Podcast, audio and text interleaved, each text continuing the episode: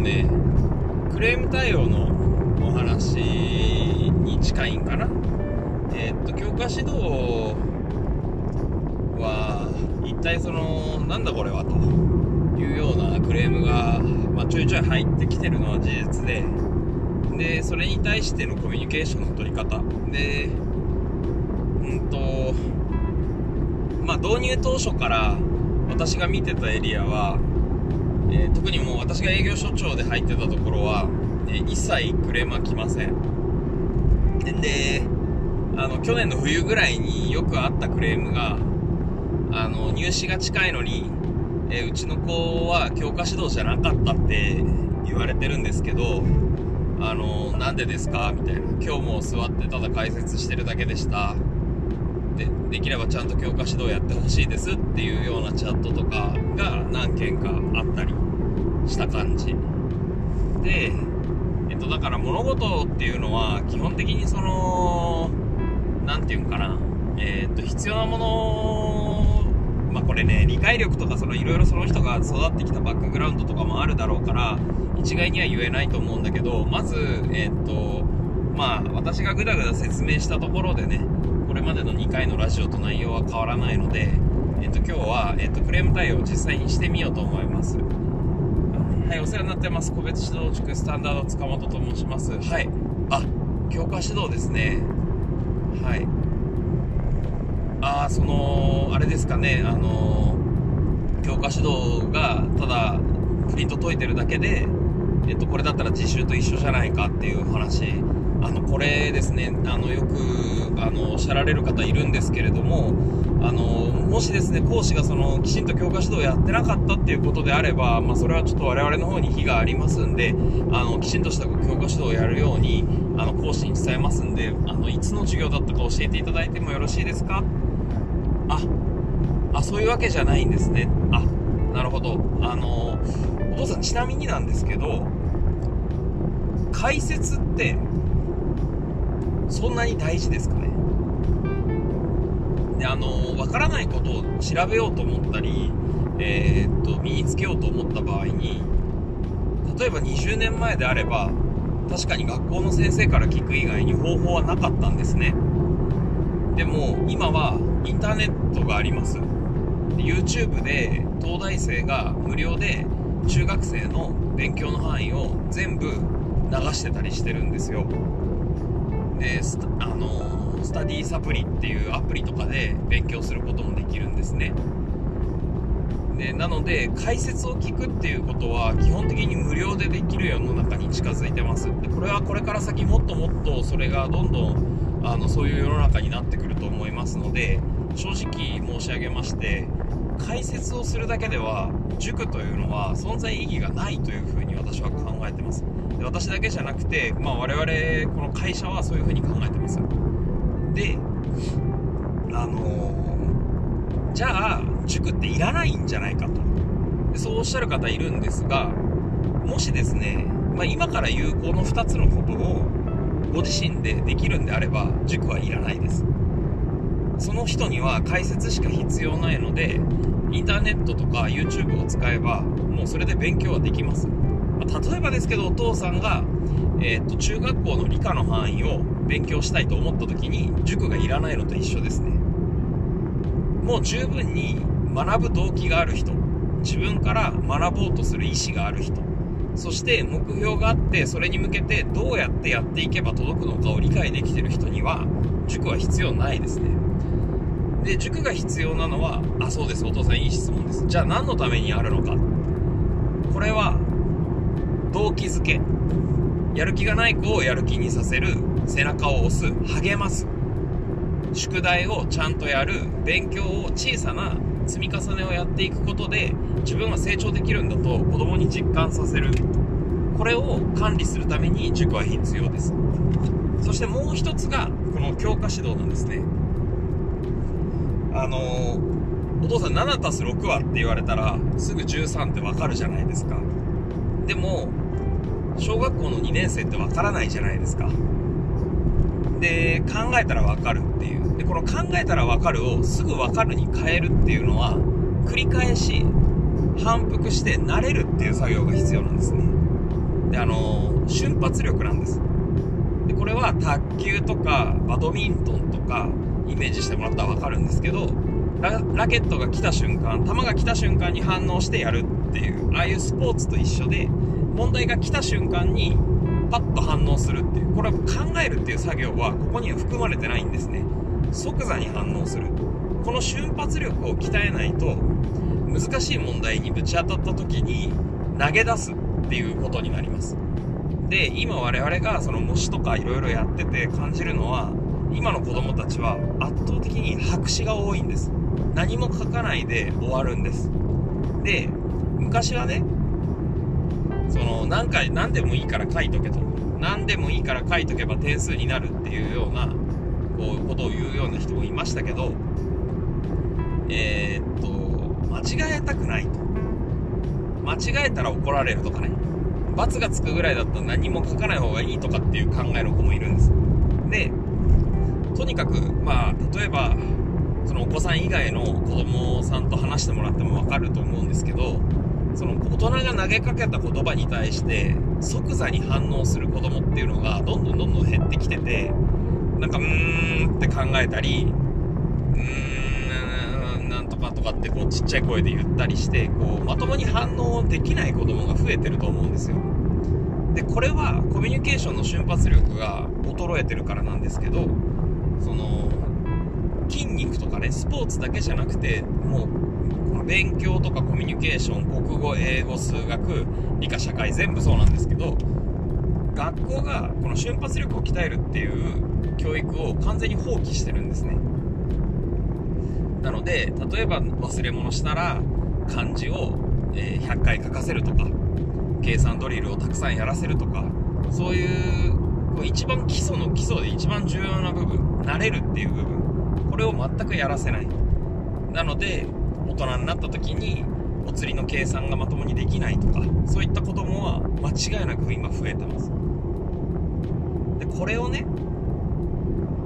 なんとかして例えば難問にぶつぶつかった時に何も書かずにゼロで出すんではなく白紙で出すんではなく何かしら計算してトライして途中経過を書いて提出することで部分点をもらう。でこういう何とかして自分から物事を前に進めようとする力そのベースになるのは簡単な問題で瞬発力を高めて難しい問題に当たった時にここまではできるっていう部分自分の自信をちょっとずつ高めていくことなんですよ。だから強化指導っていうのは、まあ、スポーツでいうところの筋トレなんですね。瞬発力を鍛えるトレーニングなんですね。これに科目とかそのむず、えー、とこれから目指そうとしている志望校の難易度とかは関係なくて、まあ、例えばサッカー選手も野球選手も、えーバドミントンの選手もみんな腕立てはやるじゃないですか。それと同じですね。どの勉強をするにもどのレベルの志望校に行き着くにもちゃんと基礎トレーニングが必要っていう話です。でこれが塾の役割だと私は思ってます。だからちゃんとしゅ強化指導をやってほしい。で極端な話すると強化指導しかいらないと思ってます。これでしっかりどんどんどんどん瞬発力を鍛えていって英語なんて数学よりもっとはるかに瞬発力で解けるんですよ。だってよく考えてくださいよ。日本語の会話っていちいち考えて答えないじゃないですか。例えば今夜ですけど「おはよう」って言われたら「いや今夜だよ」って言うじゃないですか。なんでこの人は「おはよう」って言ったんだろう今夜なのに。ここで僕は何て返すのが正解だろうとかいちいち考えないですよね。でも英語になると「グッモーニング」って言われたらなんでこの人は今 good morning って言ったんだろう夜なのに。こういう場合は何て答えるのが正解なんだろうって考えるんですよ。これはなぜかっていうとそういう教育しか学校でもやってないしこれはいくら解説をしたところで変わらないんです。 good morning と言われた場合は今夜だからこれは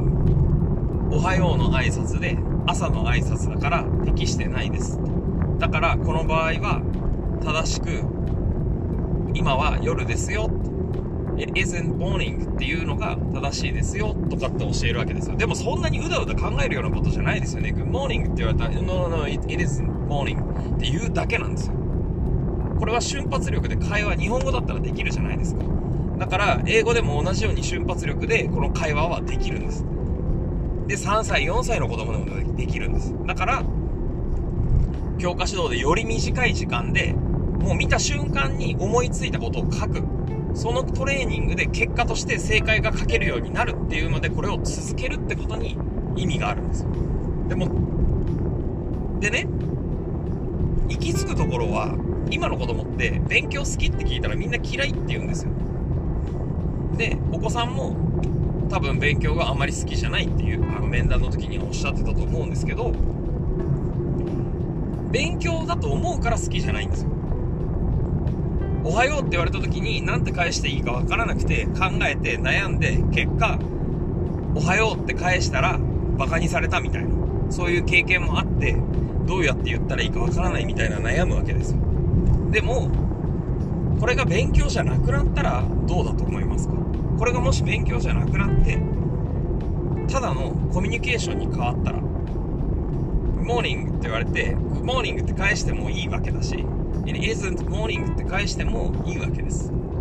だからそれでいいんですよ。それで、でもどっちにしてもですよ。その前に進めようとする力がそこにはあるじゃないですか。これはもう勉強じゃないんですよ。これはただ遊びと一緒なんです。7たす6はって言われて13って答えることを勉強だとは思わないんです、中学生は。でも、99×101 はって言われたら、ん勉強が始まったって思うんですよ。でもこの、これを勉強じゃないと思うのが教科指導ってことです。1000円渡して100円、500円のもの買ったらお釣りは500円。これは勉強だとは思わないんですよね。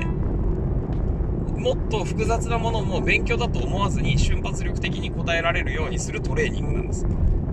だから実習と同じではないんです、全く。実習の時にその自分を追い込んで時間を計りながらもっと早くもっと早くもっと早くっていう練習をもしお子さんができるんだったら実習と同じです。だから塾に通う必要はなくなります。でそういったものを希望の方にはご希望の方には1対1コースも準備してますし教科指導をなしにすることもできると思います。そのコースでですね。ただ一般的には教科指導は必要なものだとしてご案内してますんで、まあ、そのコースに乗っかってる以上は、我々は、えっ、ー、と、必要なサービスだとして行ってますし、え何よりもっと必要だと思ってます。なので、もっとやってほしいと思ってます。で、わからない問題を調べるとか聞くとか、そういうのは、えー、例えばスタネットのうちのサービスでスタネットで聞いてもらってもいいし、まあ、YouTube とか Google で調べてもらってもいいし、もちろん先生に教科指導のその場で聞いてもらってもいいですし、あの、解説授業の時に聞いてもらってもいいですし、その他に方法はいっぱいあるわけですよ。何よりだって学校でまず解説は受けてますから。学校で解説してもらってるんですよ。で、学校の先生に聞いてもいいですし、塾の先生に聞いてもいいわけです。で、それでも、まだ足りてないから。家で勉強できないっていう子はもうなおさら教科指導は必要だし、まあ、いろんな理由でこれは必要なものなんです。だから、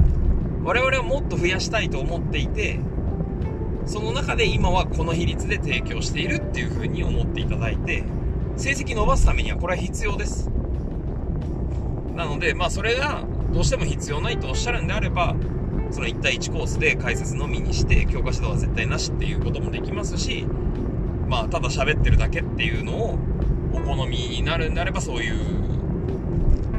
まあもしかしたらよその塾とかではそういうのもあるかもしれませんのでそういうのに行ってもらった方がいいと思います。